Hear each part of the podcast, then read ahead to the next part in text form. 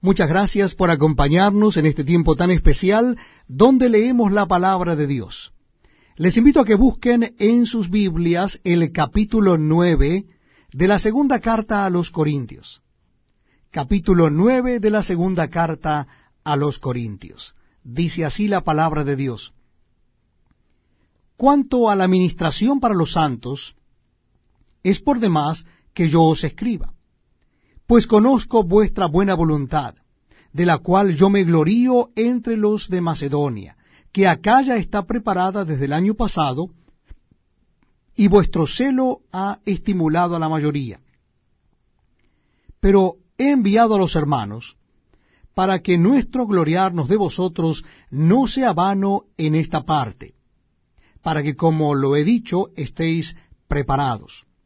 No sea que si vinieren conmigo algunos macedonios y os hallaren desprevenidos, nos avergoncemos nosotros, por no decir vosotros, de esta nuestra confianza.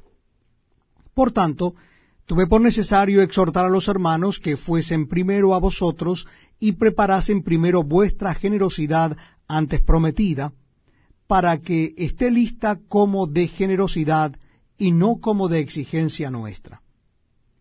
Pero esto digo, el que siembra escasamente, también segará escasamente. Y el que siembra generosamente, generosamente también segará.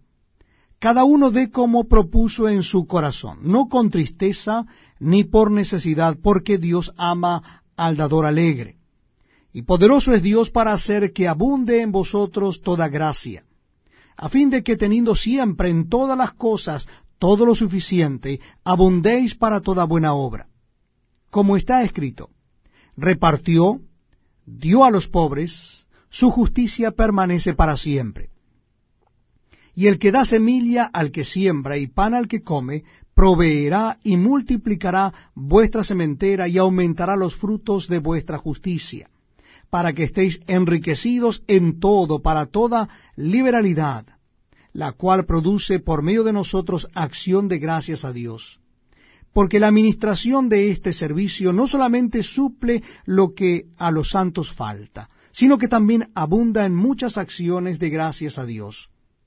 Pues por la experiencia de esta administración glorifican a Dios por la obediencia que profesáis al Evangelio de Cristo y por la liberalidad de vuestra contribución para ellos y para todos asimismo en la oración de ellos por vosotros, a quienes ama